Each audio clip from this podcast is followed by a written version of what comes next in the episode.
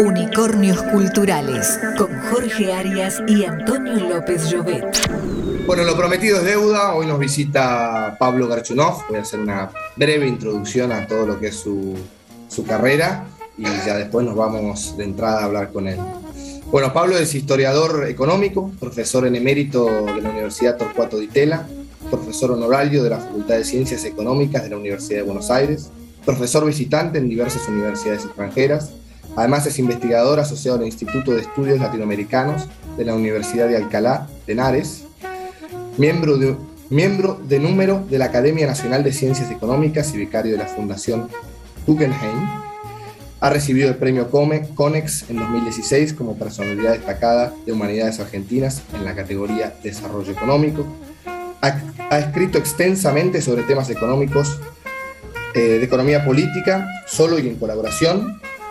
Entre sus, entre sus publicaciones más importantes se destaca el ciclo de la ilusión y el desencanto, un ciclo de políticas económicas argentinas, entre la equidad y el crecimiento, ascenso y caída de la economía argentina, 1880-2002, ¿Por qué Argentina no fue Australia? Una hipótesis sobre un cambio de rumbo, desorden y progreso, historia de la crisis económica argentina, entre otros. No vamos a nombrar todo eso extensa, pero bueno, este es tan solo una breve introducción a todo lo que significa el sustantivo propio de la persona de Pablo al, al cual, al cual como, como, para, como colofón deberíamos agregar el ensayo sobre Alfonsín, el planiferio. Y ahora, y ahora vamos a anunciar también, es verdad, en este mes, eh, el planiferio invertido, eh, que trata de, que ya vamos a hablar un poquito en la, en la segundo bloque, que trata de la vida de Raúl Alfonsín, tan discutida en este último tiempo y tan resaltada, así que viene, viene como anillo del dedo.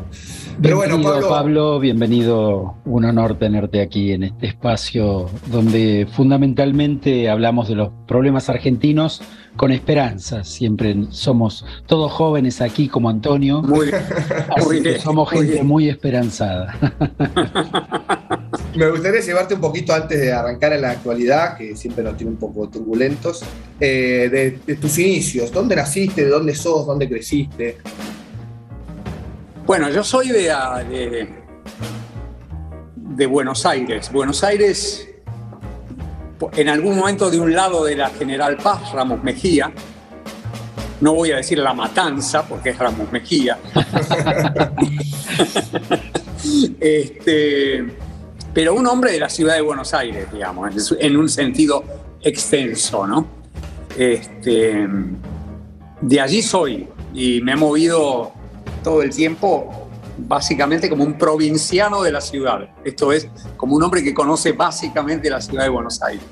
Un okay. bicho urbano, digamos, en pocas palabras. Un eso, tal cual, un bicho urbano. Bueno, bueno, no tanto. A ver, a, ver. hay que Yo provocarlo, soy... hay que rascar, viste, y aparece. No, no, no, no, porque en, en, eh, a la edad que yo tengo, eh, las vacaciones de la niñez eran vacaciones extraordinariamente largas. Claro. Este, uno, qué sé yo, no existía llevarse eh, vacaciones que no fueran de dos meses y medio o algo por el estilo. Y esas vacaciones en general eran en Moctezuma, partido de Carlos Casares, provincia de Buenos Aires. Bien tierra adentro, bien, bien pampa productiva. Pampa productiva y colonia, y, y colonia judía, ¿no? Una chacrita que tenían mis abuelos de 50, 60 hectáreas, herencia de la época de la colonización del varón, del varón de Clichy, ¿no? Eh, y, y, entonces allí mi contacto con el campo fue muy intenso en las vacaciones y siguió siendo después muy intenso a lo largo de mi vida. Yo cada vez que puedo voy al campo, ya no, esa chacrita ya no existe, pero cada vez que puedo voy al campo. Te queda una diferencia muy grande, Pablo. Hay, hoy muchos chicos creen que la leche nace en los sachets en los supermercados, digamos. Tal no cual. tomaron nunca leche al pie de la vaca, como seguramente tomabas esa leche calentita y espumosa allá en el campo. Sí, tal cual, tal cual. Y bueno, eso, eso es muy intenso en mi vida. Ese momento es muy intenso en mi vida. En algún momento con mis primos decidimos armar un equipo de polo, de polo, que se llamaba Los Gauchos Judíos. Mirá qué Ah, lindo. Pero, no- pero no éramos muy aceptados por, por ejemplo, eh, Nueva Escocia, que estaba del otro lado de la ruta. Nos, mir- nos miraban realmente como bichos raros. ¿no? Como muchos raros, ok. Pero vos venís de, de tu familia, de toda tu descendencia es judía, Pablo, o Sí, sí, Ah, sí. ¿Judíos de qué origen? ¿De Rusia? Judí- Judíos, eh, bueno, judíos de Ucrania, digamos. De Ucrania, No, no, claro. vos sabés muy bien que no se sabe qué quiere decir Ucrania, pues. Claro. Cada vez menos, lamentablemente, sí. En el momento en que yo vine, eso era Rusia. Claro. en algún Claro. otro momento pudo haber sido Polonia, en otro momento pudo ser propiamente Ucrania, ¿no? Claro, Pero en una- realidad nunca Rusia, ¿no? La Unión Soviética era, formaba parte de alguna manera de esa constelación No, de acuerdo, pero. de pueblos pero- que estaban Pero detrás mi de bisabuelo vino en 1891. Ah, de claro, que- antes. de modo que la Unión Soviética todavía no Claro, existía. claro. Era la Rusia imperial. Efectivamente. Yo vengo de la. No quiero decir nada elegante con esto, yo vengo de la. De la Rusia imperial. Bueno, ahora Bueno, ¿y te miramos con, otra, con otra altura. ¿Tus estudios dónde fueron, Pablo? Eh, tanto eh, primarios, secundarios y después universitarios. Primario fue en Ramos Mejía. Para mí el otro lado de la vía siempre, como el otro lado de la ruta, es muy importante. Yo tenía que ir del otro lado de la vía. Y Del otro lado de la vía, Rivadavia. claro, estaba, el- estaba el ferrocarril Sarmiento, la avenida de Rivadavia, yo tenía que cruzar del otro, día, del otro lado de la vía. Y como ustedes dos saben, la gente que vive del otro lado de la vía no es de confiar. Este, eso lo podría haber dicho Dolina. en Claro, claro, exacto. Pero yo lo decía mucho, además de que yo tuve una amistad que hace mucho que no lo veo, pero yo de adolescente fui muy amigo de Alejandro, de- de- del negro Dolina. Ah, mira. Sí. Eh, Otro bicho fue- urbano también que relata de alguna manera este, e- efectivamente. magistralmente algunas pinceladas de, de- la vida de esta urbe. Parecido en ese sentido, nacido en 3 de febrero, pero dicho plenamente urbano. Eso fue el primario, la, la escuela primaria. Una gran emoción en mi vida fue cuando, cuando me nombraron abanderado y tuve que ir a depositar unas flores. No, no, antes de eso tuve que ir a depositar en 1950 unas flores al general San Martín en el año de 1950. ¿no? Era muy pesada, el ramo de flores era muy pesado, casi se me cae de las manos y ese es un trauma que mantengo hasta hoy. No te gusta llevar flores por temor a voltearlas. Sobre todo si es una corona pesada de flores. Claro, claro. Bueno, y después la secundaria, también ahí en Fue- Ramos. no, el secundario fue en el colegio. Ah, Nacional Buenos quiere- Aires. Eso quiere decir en el Colegio Nacional Buenos Aires, Sí, efectivamente. claro. Y ahí empieza una vida de otro, bueno, como todo adolescente, es una, una vida de una enorme intensidad. Y en el Colegio Buenos Aires, además de una enorme intensidad, es de una enorme soberbia. Algo conocemos. Sí, que la mayor parte de los alumnos del colegio no se cura nunca. Y yo hice, y yo hice un tratamiento especial tratando de curarla, no se Está bien, me parece muy bien. Sí, sí, sabemos de ese orgullo que además en muchos casos es, es muy merecido. Ha sido un colegio que ha, que ha dado muchas de las, de las mejores mentes de la Argentina. Tampoco producto de la casualidad, porque obviamente allí tratan de enviar a sus hijos eh, los padres que precisamente confían mucho en esos hijos, en sus capacidades intelectuales.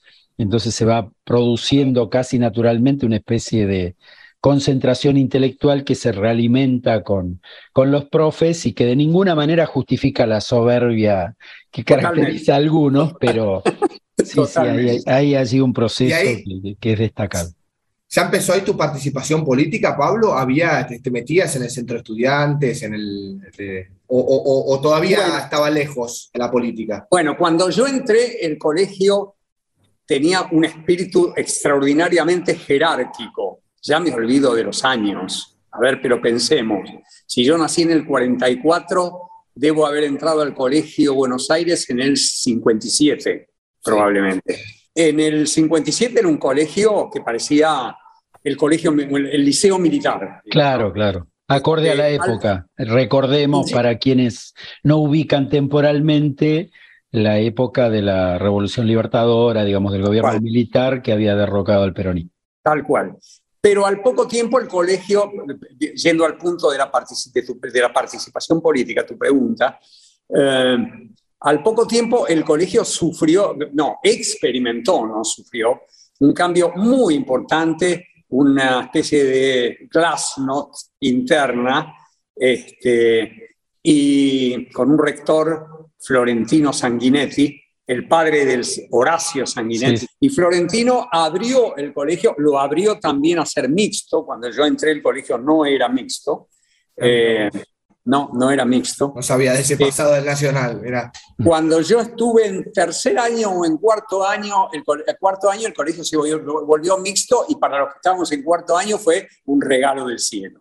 Claro, claro ver llegar a las niñas de 15, 16 años era una bendición del cielo, claro. Efectivamente. Y, y, Florentino Sanguinetti promovió a la, eh, la, formación de un centro de estudiantes. Y en ese también para ubicarnos políticamente los tiempos de la presidencia de Frondizi. Tal cual, tal cual. En la época de, para decirlo en clave de la Universidad de Buenos Aires y sus colegios, de Ricieri, Ricieri Frondizi, rector del, del, colegio, del rector de la universidad. De la universidad, de la UBA. Así es. Eh, y sí, y ahí tuve una participación política en el grupo reformista, en, en, clave eh, eh, nacimiento de la democracia, yo era el César Jaroslavski de, del grupo reformista. Entonces era, era el jefe de la bancada este, reformista. Y éramos minoría. Eh, eh, para entender cómo era el Colegio Buenos Aires en, ese momento y qué vivía yo allí, éramos minoría. Ganaba el humanismo en el colegio, ganaba el, el social cristianismo, por claro. poner, ¿no?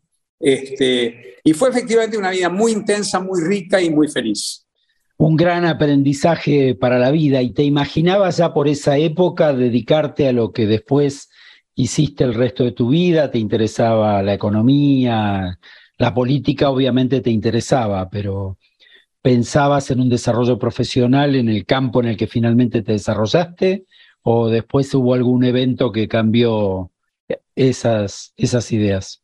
Jorge, eso también suele ocurrir por la soberbia de los alumnos del colegio. Los alumnos del, muchos alumnos del colegio creían, creen, y yo también creía, que con terminar el colegio secundario en el Nacional Buenos Aires yo ya estaba suficientemente formado para la vida. para la vida, claro. Y por lo tanto, ni se me pasó por la cabeza entrar a la universidad. Ni se me pasó por la cabeza. Muy rápidamente conseguí un trabajo de periodista. Tenía yo 18 eh, años, ¿no? quizá 19, eh, cuando conseguí mi primer trabajo como periodista con Bernardo Neustadt.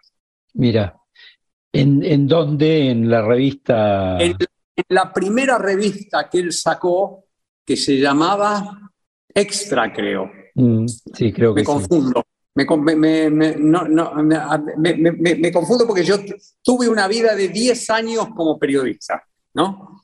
Que fue muy intensa y en realidad explica uno de los libros que yo escribí que se llama La Caída, que es un reportaje eh, ficticio, pero documentado para que reflejara una realidad, eh, a Perón, en un reportaje a Perón ficticiamente ubicado en 1972. Eh, Qué ejercicio interesante. Sí, es fue, a, mí, me resultó muy apasionante hacerlo. Y hablabas sobre ese periodo de la caída de Perón, digamos, lo entrevistabas en términos de... Cosas. Perón estaba volviendo a la Argentina, era como algo parecido a un prócer político. Sí, claro. Eh, y iba a sacar el 63% de los votos poco más tarde, en medio de la violencia, la sangre y, y el moribundo, pero volvamos.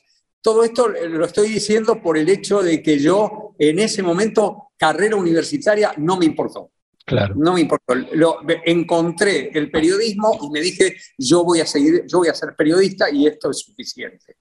No había incluso demasiada escuela de periodismo en esa época. La gente accedía a la profesión periodística de distintas inquietudes. Bueno, de hecho hoy eh, muchos periodistas de los más notables que tenemos, recuerdo las anécdotas contadas por Longobardi, por ejemplo, que no tuvieron una formación profesional porque prácticamente no había eh, escuelas de periodismo. Las escuelas se hacían adentro de los medios, había notables periodistas que, como que formaban escuela, ¿no? Bueno, yo llegué a la, a la revista de Neustadt, tengo una duda acerca de si era extra ya o tenía un nombre que no estoy recordando en este momento, eh, y me entrevistó un periodista muy importante en la historia del periodismo argentino y con una vida muy dramática porque fue, es uno de los desaparecidos de la dictadura, que, es, que fue Enrique Rabb. Eh, Enrique Rapp me entrevistó, me dijo, escribí, a ver, ¿de qué tema querés escribir? No me acuerdo qué tema le dije, me sentó en una mesa, en una máquina de escribir, y me dice, escribiste una carilla y media sobre el tema. Ese fue, eh, ese fue el examen de ingreso al periodismo. Ah, ninguna carrera de periodismo, ninguna maestría de periodismo, nada. Dos, una carilla y media en una mesa. Y ahí ya este, se empezó a figurar después una carrera de, escritor que, que, vino a venir. Bueno, sí, sí, a mí, a mí el periodismo para escribir, para escribir después eh, me ayudó mucho. Me ayudó mucho. Primero, me, me quitó el pánico de la página, de la página en blanco, ¿no? Este, pude, yo puedo sentarme y escribir, digamos, ¿no? Eh, y sin miedo, ¿no? Claro. Y corrijo, y cierto es, corrijo obsesivamente. A la mitad de ese periodo de 10 años, por alguna razón que quiero, creo que tiene que ver más con la presión de mi, de mi madre, que me miraba escrutadoramente, terminé ingresando a la universidad, a la Facultad de Ciencias, a la Facultad de Ciencias Económicas, en donde me, recibí, y me recibí de licenciado en eh, Economía. ¿Por qué economía, Pablo? No, o sea, con el periodismo ya... No te puedo decir, como muchos ah. estudiantes que terminan el día que terminé me pregunté qué hago yo aquí y por qué Bueno, a nosotros, yo estoy en ciencias políticas, que nos pasa un poco lo mismo. Eh, terminamos como politólogos y decimos, bueno, y ahora sí, un poquito de todo, pero no sé de nada, ¿no? A veces no, sé, a mí se me ocurrió que... Pero no había, no había tradición familiar, no había ninguna inclinación. No, no, es, es en verdad producto de un error, que es el, error de creer que la economía es una ciencia. Eh, y, entonces yo Es una ciencia exacta además, ¿no? Porque... efectivamente, efectivamente. Y entonces entré a eso, a, esa carrera, creyendo que eso era más riguroso que a otras carreras que seguían amigos míos, como, no sé, sociología, literatura, letras y todas esas cuestiones que me merecen el mayor de los respetos, pero en ese momento no me lo merecían. Parecían, claro, ciencias menores. Efectivamente. Bueno, ¿y, dónde, empezaste a trabajar como economista? ¿Abandonaste el, periodismo y arrancaste con la profesión económica? ¿Haciendo actividad de análisis general o dedicado en particular a un tema de la economía? No, mi primer trabajo fue en el sector público, en, la Secretaría de Comercio Exterior, Interior y Exterior que estaba unificado en ese momento. En la Secretaría de Comercio Exterior bajo la gestión, no el secretario, pero el, ministro era Helvar. Ah. yo para, ubicarlos en el momento. ya estamos en el 73. Estamos en el 73, efectivamente. Eso quiere decir que yo tengo 29, 28 años. Voy a cumplir en ese año, en el 74, voy a cumplir eh, 30, pero yo me recibí a los 28 y empecé a trabajar como economista poco después, tardío, quiero decir, yo miro a mis alumnos de hoy y me doy cuenta que yo fui un economista tardío.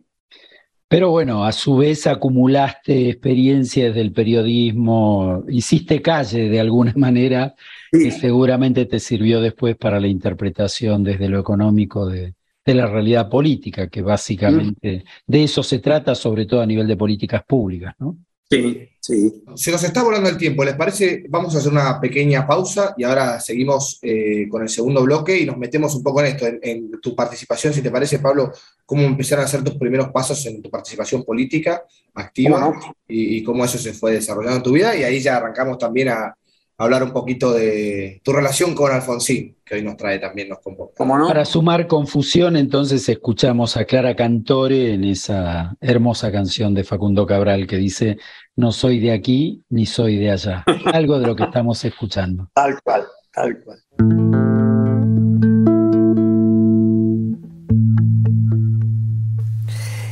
Me gusta el sol y la mujer cuando llora las golondrinas y las malas señoras. Saltar balcones y abrir las ventanas y las muchachas en abril. Me gusta el vino tanto como las flores, los amantes, pero no los señores. Encanta ser amiga de los ladrones las canciones en francés. No soy de aquí, soy de allá, no tengo edad ni por venir y ser feliz es mi color de identidad.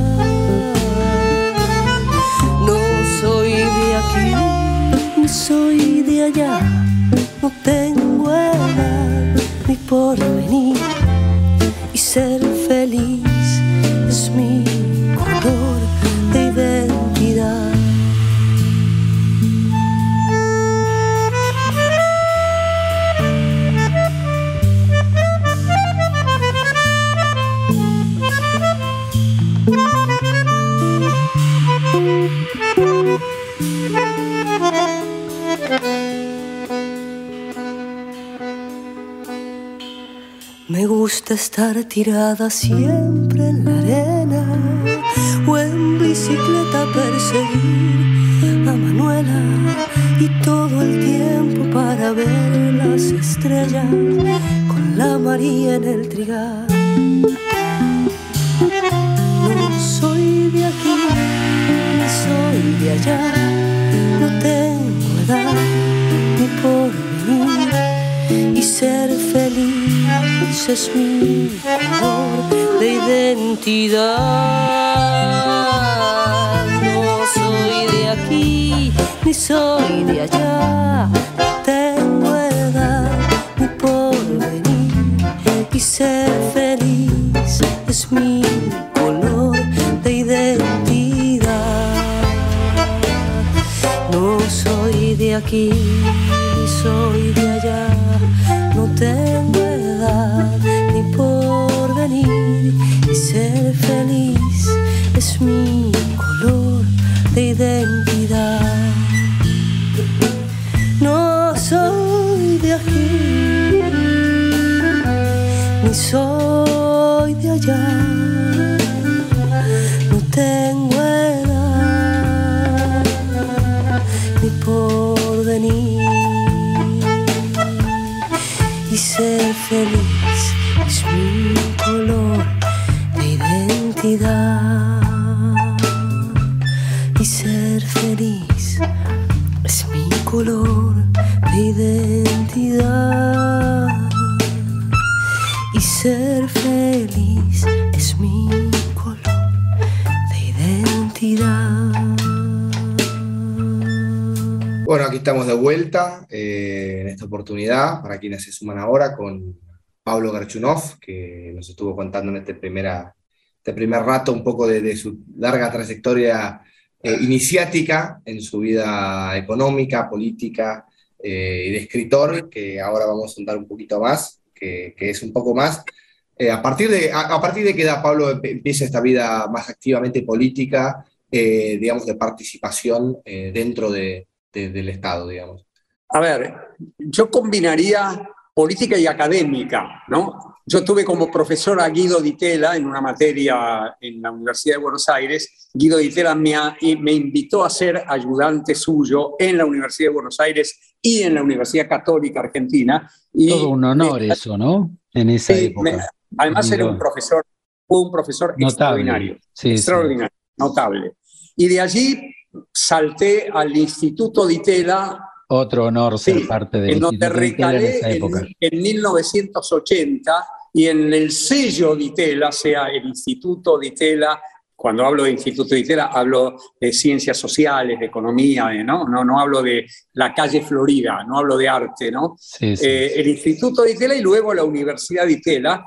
Y estoy allí desde 1980 hasta hoy. Esto es 42 años, que fueron solo interrumpidos por mi incorporación a la vida pública en el primer momento en, bajo el gobierno de Alfonsín, en el Ministerio de Economía de Juan Zurruil. En la parte final del gobierno de Alfonsín ayudé también a, a Pugliese, ¿eh? momentos dramáticos realmente, de los momentos de la hiperinflación. Tremendo. Y volví a la, a la, vida pública, una vez que eso terminó, volví al Instituto de Itela y regresé a la función pública con De la Rúa eh, en el efímero un año y dos meses, en el efímero ministerio de José Luis Machinea. Mi vida pública pasa por allí, pasa por los gobiernos radicales, siendo que yo, en mi experiencia política juvenil, nunca fui radical. Y en mi experiencia política actual, si es que se le puede llamar experiencia política a esto, mm, tampoco soy radical. Solo que me quedó una, primero un, un afecto entrañable por Raúl Alfonsín y segundo, una amistad con el mundo radical. Pero no, ¿Qué sos, Pablo, políticamente? ¿Cómo? ¿Cómo te definirías políticamente entonces? Me defino como un liberal de izquierda. Bien. Bien. Bien, me gusta, me gusta. me gusta porque desafía también.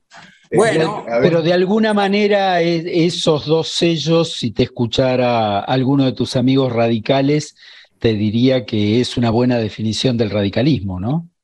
Por, lo menos es una buena definición de la experiencia, del intento, de los intentos de Raúl Alfonsín. Claro, claro. Eh, Raúl Alfonsín fue un liberal eh, Progresista.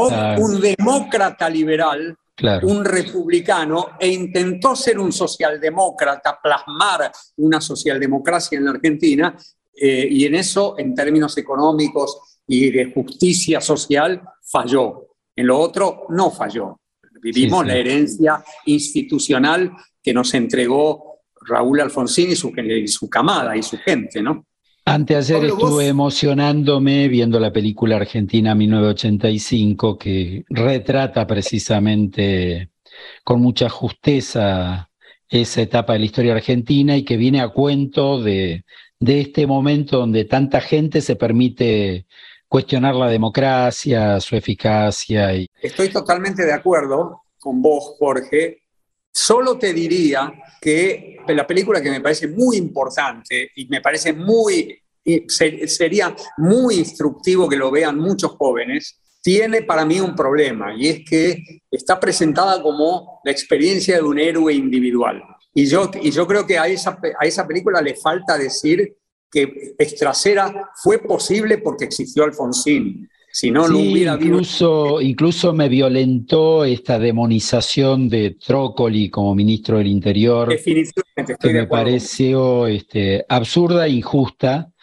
Pero bueno, entiendo también que la necesidad de vender desde el cine los héroes, digamos, este, muchas veces lleva a estas inexactitudes históricas. De hecho, me ha quedado un pendiente después de ver la película de investigar la vida de los hijos de Julio Estracera.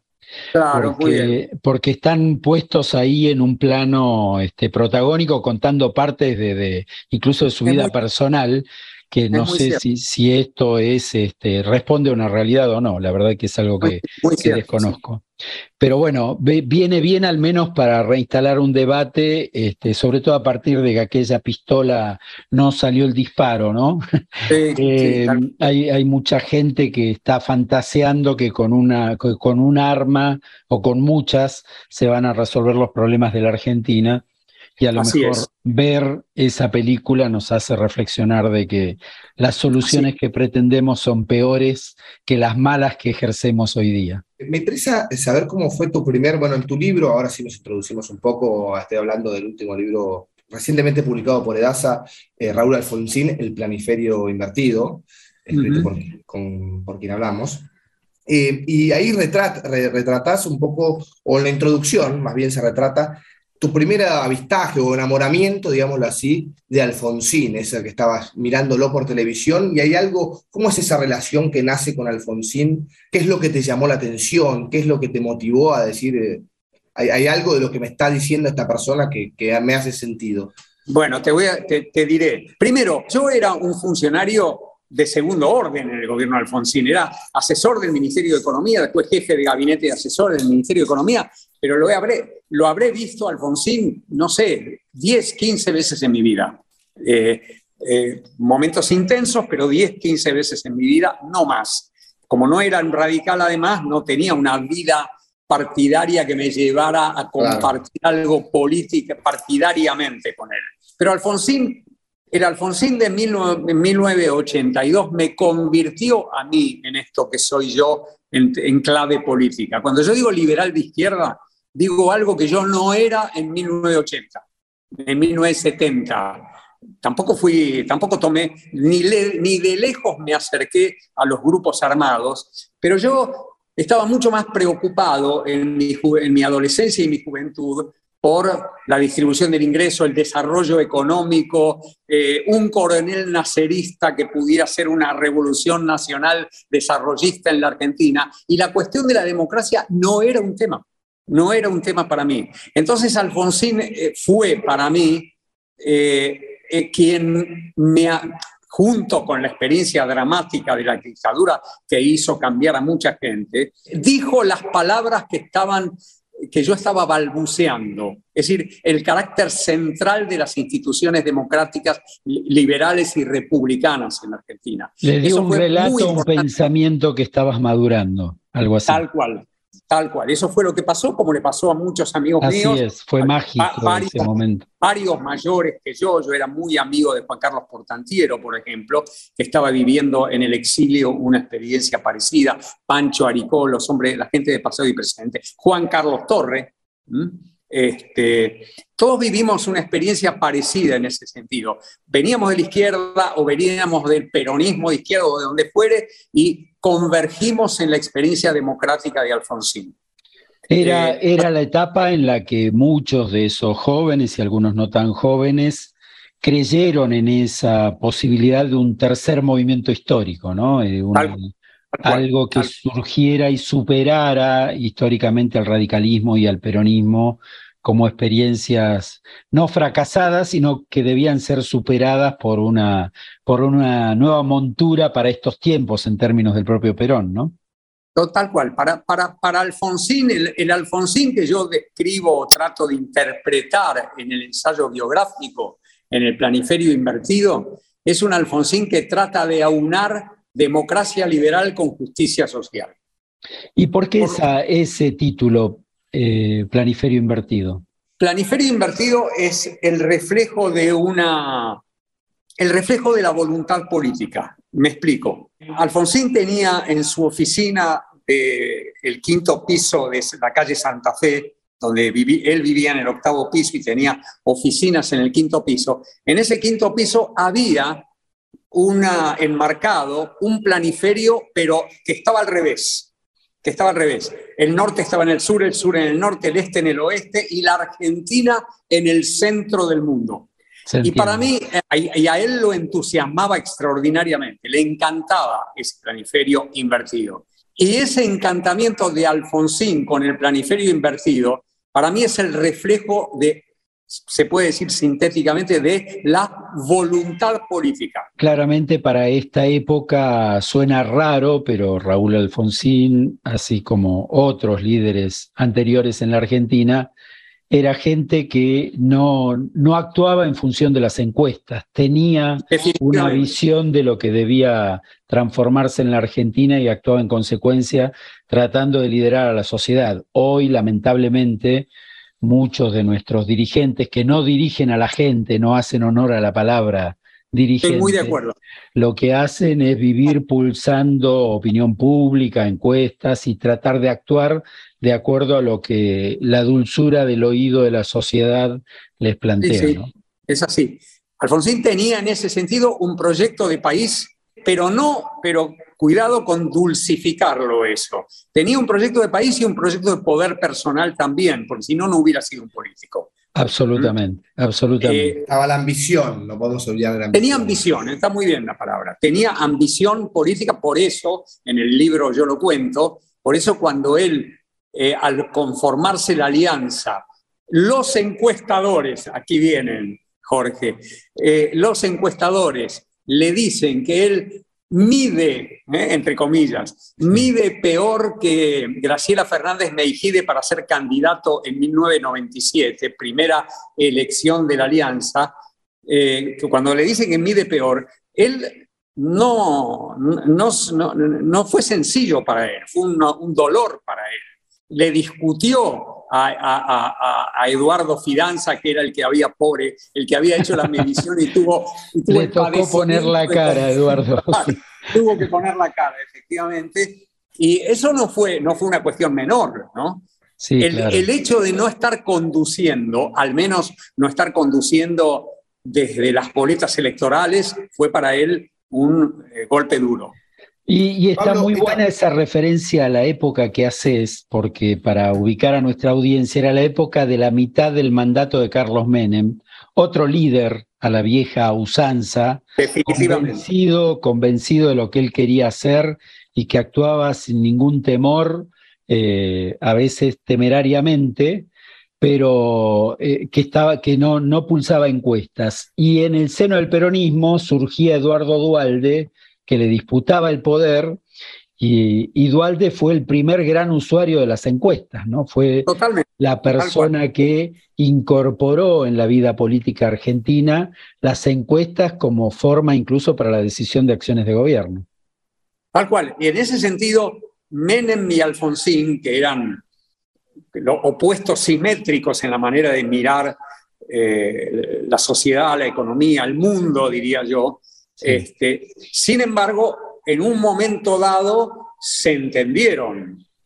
se entendieron en, el momento del Pacto de Olivos. Eh, la forma en que se generó el Pacto de Olivos y la escena, que yo la transmito en el libro, la escena en donde se juntan en, la, en esa mañana en la casa de Dante Caputo eh, para terminar de acordar la reforma constitucional, es una escena interesantísima, porque es dos políticos profesionales que saben lo que buscan y que se ponen de acuerdo rápidamente porque cada uno entiende al otro. ¿Cuánto nos falta de eso hoy? ¿no? no, no, sí, definitivamente. Yo creo ahí, déjenme pasar esta opinión que, que, la pongo en el planiferio invertido, que Menem le ganó el corto plazo, le ganó lo inmediato, que fue eh, la reelección, pero Alfonsín le ganó el largo plazo. Esto es, hubo en la Argentina una reforma constitucional y desde entonces una constitución que, como quería Alfonsín, es bastante limitativa del poder de los presidentes. Coincido, coincido con esa, coincido con esa mirada. Creo que fue una, una pulseada política ante la necesidad, ante la necesidad de Menem de la reelección, que era su necesidad para la reforma constitucional creo que Alfonsín logró poner sobre la mesa muchos de los aspectos de modernización de las instituciones en la Argentina, como por ejemplo el jefe de gabinete, esta idea de que, bueno, algunas de esas cosas no se plasmaron del todo de acuerdo al diseño constitucional. Pero, fíjate, fíjate, Jorge, que algunas se plasmaron y transformaron también la vida política. Por ejemplo, la autonomía de la ciudad de Buenos Aires. Sí, claro, claro. Que, es, que fue generadora de dos presidentes, sí, sí, de la Rúa y Macri y el balotaje que fue generador de un presidente, que fue Macri, porque sin, sin la reforma del 94 Macri no hubiera llegado a la presidencia. Así es. Sí, sí, un momento histórico maravilloso para, el análisis, ¿no? Me, interesa saber qué, qué, significó para vos, bueno, eh, quienes hemos leído el libro de, de Torre, del diario de una temporada en el quinto piso, vimos que como ese proyecto, vamos leyendo cómo ese proyecto económico iba fracasando, a pesar de que el proyecto político por ahí en unos inicios daba mucha ilusión, cuando ese proceso económico empieza a mostrar sus fallas, eh, me imagino la desesperación. ¿Cómo fue vivirlo desde adentro? Vos me decías, bueno, tenía un rol secundario, pero sin embargo estabas en la cocina. no, no, seguro, seguro, seguro. Éramos, digo, estaba Juan Zurruil y, y después había un grupo de coroneles tan soberbios todos como los alumnos del Colegio Buenos Aires. no, pero eran, eh, es un, es, es un, eh, un, chiste lo de soberbios. Eh, era gente de una gran capacidad, es gente de una gran capacidad, algunos fueron gente de gran capacidad porque ya no están entre nosotros, como por ejemplo Adolfo Canitrot, un gran amigo, ¿no? el segundo del ministerio, digamos yo te diría dos cosas de, cómo, que lo, hemos, lo he hablado mucho con Juan Carlos Torres, porque somos muy amigos con Juan Carlos, hablamos permanentemente con Juan Carlos. Nosotros veíamos nuestros problemas y entendíamos vagamente los problemas de Alfonsín. Alfonsín tenía que mantener en el aire los platillos dando vueltas sin que se cayera ninguno, ni en el frente sindical, ni, ni en el frente militar, ni en el frente... Ese triángulo que vos nombrás, ¿no? El, triángulo móvil, efectivamente. Y nosotros delicadamente presionábamos por un proyecto de estabilización más sostenida, pero también es cierto que a veces me pregunto si nosotros mismos no nos equivocamos. Es decir, yo tengo la sensación, y yo lo transmito en el libro, de, que el equipo económico de Surruil entendió que un programa de estabilización debía ser acompañado de un programa de reformas económicas un poco tarde. Es decir, las mejores mentes económicas argentinas eh, habían estado dedicadas a cómo se hace una estabilización, pero no como punto de partida de una larga marcha, sino cómo se hace una, una estabilización casi como un acto de magia que cambia la realidad. Y en verdad después descubrimos que la estabilización no es magia y que la reforma económica es una necesidad que para que esa estabilidad perdure, ¿no? Claro, y, la necesidad de que todos, de, esto que vos decís, ¿no? De a veces es un triángulo y hay que hacer equilibrio entre los distintos, los distintos aspectos de la política, eh, que creo que es lo complicado. Que, que, también es la situación un poco la que, se, que, que nos afrontamos hoy, con creo yo la dificultad de que las redes sociales y todo toda la media acelera los procesos y no permite que las políticas se extiendan. Hoy hacer una política a largo plazo es difícil, ¿no? O sea, la política al mes se está juzgando y se está poniendo a ver si se hizo bien o se hizo mal. Yo estoy de acuerdo con vos a condición de que eso no sea anatemizar a, los, a las redes sociales. Las redes sociales están para quedarse y son una forma de democracia instantánea y caótica y perturbadora pero, pero están para quedarse. Totalmente, y yo de generación un poquito eh, más joven que ustedes, es una, una, fuente para nosotros de información y de todo. Es, es, es, esto, ¿no? Los medios de comunicación están bien, punto. Después es verdad que hay que mejorarlo, se puede ver, pero no, nunca se puede partir de una base donde hay que armar un juicio sobre los medios de comunicación y prohibirlos. Hace unos días, para contradecirlos un poquito, escuchaba a un, a un conferencista internacional que decía no sea cosa que en unos años nos demos cuenta que las redes sociales como el tabaco debían haber sido eh, acotadas o limitadas hace algunos años antes de que hagan tanto daño. Pero bueno, es solamente para... Es una larga discusión. Sí, muy, claro.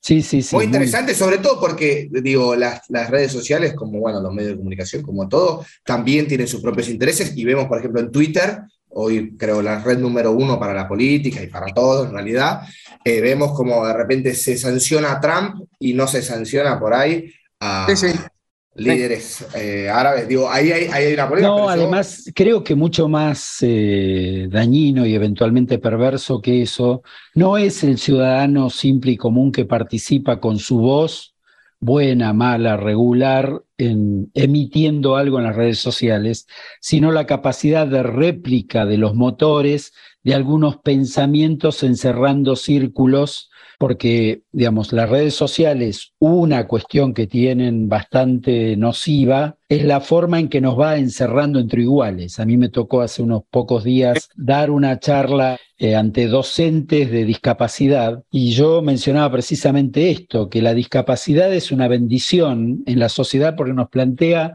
lo diverso y nos obliga desde el amor a reconocer esa diversidad. Y en vez las redes sociales nos van encerrando en uniformidades falsas, porque hay otros mundos que existen y los vamos clausurando y los motores nos van encerrando precisamente. Y bueno, y eso es lo que todavía me parece que eh, no está del todo estudiado y no se sabe. Bueno, ya ha habido algunos llamados de atención, como con el Brexit y, analítica este, en fin, discursos repetidos, cambiando la opinión de los votantes, el poder de eso desde el punto de vista electoral, que todavía no está del todo dimensionado. Pero bueno, es el desafío de vivir en una etapa apasionante de la historia como la que nos toca hoy, ¿no? Eh, cual. Ser, testigos de estos cambios que, bueno, Pablo y yo, eh, posiblemente en los últimos años de, de, vidas apasionantes relacionadas con la política, tenemos este balconcito sobre este mundo nuevo y maravilloso, diverso, que, que, emerge y que en muchos aspectos nos asusta, en muchos aspectos no sabemos cómo relacionarnos con él, pero ahí vamos, desafiando la vida, ¿no? Pablo, se, nos va acabando el programa, no quería dejar de, preguntarte, bueno, el tiempo que acá siempre decimos es tirano y vuela. Eh, ¿Cómo ves eh, vos, por ahí una, una, pequeña, podría ser una conversación entera, pero por ahí una, una pequeña reflexión de, la, cómo ves la situación económica de la Argentina de hoy, eh, a los próximos años? ¿Cuál es tu visión? A mí me preocupa mucho la situación económica, me preocupa un largo estancamiento que ya lleva una década pero más que eso en sí mismo, me preocupan los síntomas que a partir de ellos se generan de descomposición en la vida política y en la vida social. Yo tengo mucho miedo de lo que está pasando. Eh, eh, yo, veo síntomas que no los veo solo en la Argentina, ojo, eh, no son solamente síntomas argentinos, pero bueno, uno, a uno le toca lidiar con su propia comarca.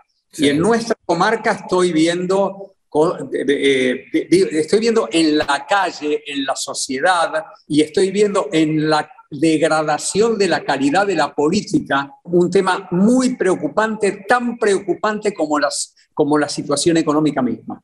Sí, ayer leía un interesante artículo de Agustín Salvia, que creo que se publicó en perfil, que hablaba sobre la pobreza y me llamó la atención en Agustín, que es un agudo observador de esta, de esta situación, un dejo de esperanza al final. Él decía, bueno, no hay más alternativa que cambiar y yo creo que vamos a cambiar y algunos temas desde la Argentina se van a tener que resolver y basaba un poco su esperanza en esto, ¿no? Pero y uno es lo que no sabe porque eh, refrescando un poco parte de nuestra conversación anterior y parte de la historia argentina, Creo que si uno tiene que, catalogar los fracasos de, esta etapa de la democracia, aquella que Alfonsín nos planteaba con esperanza que iba a darnos para comer, para curar, para educar, y que bueno, este, hasta ahora no hemos logrado que esos verbos se, se hagan, se hagan acción. Yo creo que la, mayor incapacidad ha estado en nuestra dirigencia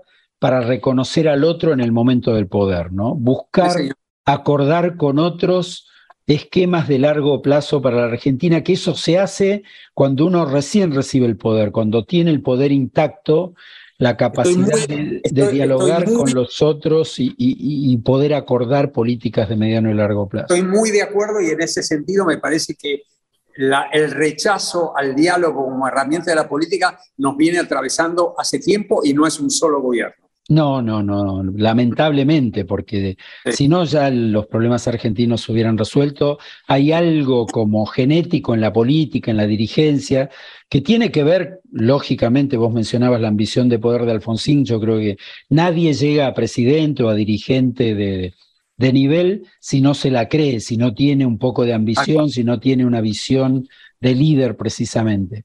Pero es necesario desmontar parte de ese orgullo precisamente cuando uno recibe el poder para poder receptar las miradas de los otros y poder articular objetivos y planes de mediano y largo plazo, si no creo que, inevitablemente vamos de fracaso en fracaso, ¿no? Esta, al menos si uno tiene que hacer un balance generacional, esta es la sensación, que, fracasamos y nuestra dirigencia no le encuentra el agujero al mate, lamentablemente.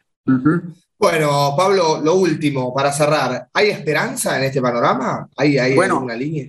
Bueno, acaba de contestarnos Salvia que sí, Este, Vamos a eh, tomarnos de eso. Claro, tomémonos de eso, aunque, aunque yo no puedo dejar de, decir que no, no logro fundamentar en, dentro mío cabalmente y creíblemente esa, esa esperanza. Quiero tenerla y, no y, no, y la, y, la, realidad tal como yo la veo, puedo estar equivocado, no me da herramientas para eso. Pero ojalá Salvia tenga razón y mi escepticismo sea un error. Un lujo tenerte, Pablo. Muchísimas gracias por compartir estos momentos. Un abrazo para los dos.